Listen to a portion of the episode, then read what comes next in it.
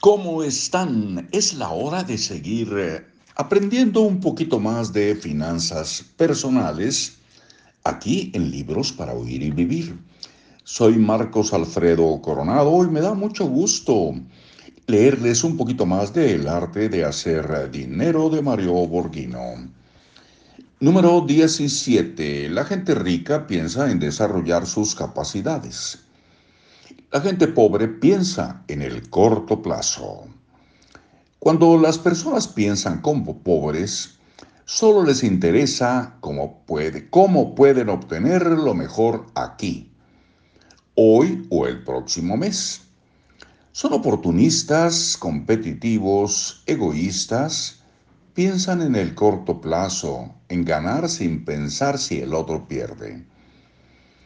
Los que piensan como ricos desarrollan sus capacidades para mejorar su conocimiento. Se acercan quienes sí saben, se acercan a quienes sí saben y toman mejores decisiones acerca del dinero. Saben que el secreto de su éxito está en pensar a largo plazo. Las personas que piensan como pobres matan a la gallina de los huevos de oro porque no desarrollan la capacidad para producir resultados.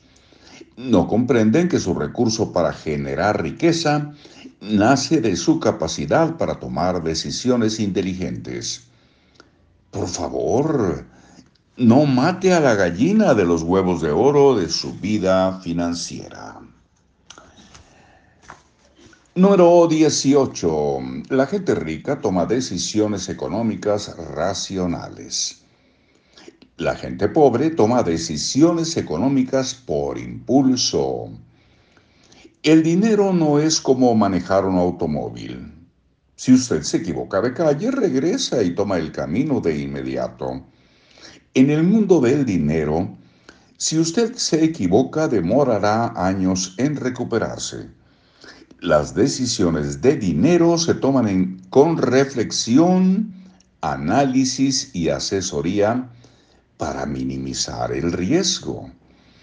Debe conocer los principios que lo rigen para tomar decisiones que impliquen el menor riesgo. Su nivel de prevención tiene que ser directamente proporcional al nivel de riesgo que asumirá. Las decisiones económicas son como movimientos de ajedrez que siguen una estrategia. Su motivación surge de la más profunda convicción del proyecto económico de su vida. La gente que piensa como pobre es víctima de sus emociones o del impulso por adquirir las promociones de temporada. Se tornan en consumistas empedernidos y toman decisiones de bote pronto. Sus decisiones están motivadas más por el saldo mínimo a pagar que por una necesidad. ¿A cuántas personas no ha escuchado declarar que salen de compra solo porque están deprimidas? La necesidad emocional de reforzar su autoestima es inconsciente y más aún si usted es una persona muy emocional. Analice de qué manera la publicidad de una tarjeta de crédito apela a sus emociones, su ego, su estatus, su autoestima, solo porque lo valgo. Para aquellos que pueden, viva donde usted lo merece, distíngase comprando. Para construir su riqueza deberá educar también el impulso de sus emociones y en sus emociones una pausita para regresar muy pronto. Por aquí nos estamos encontrando. Hasta luego.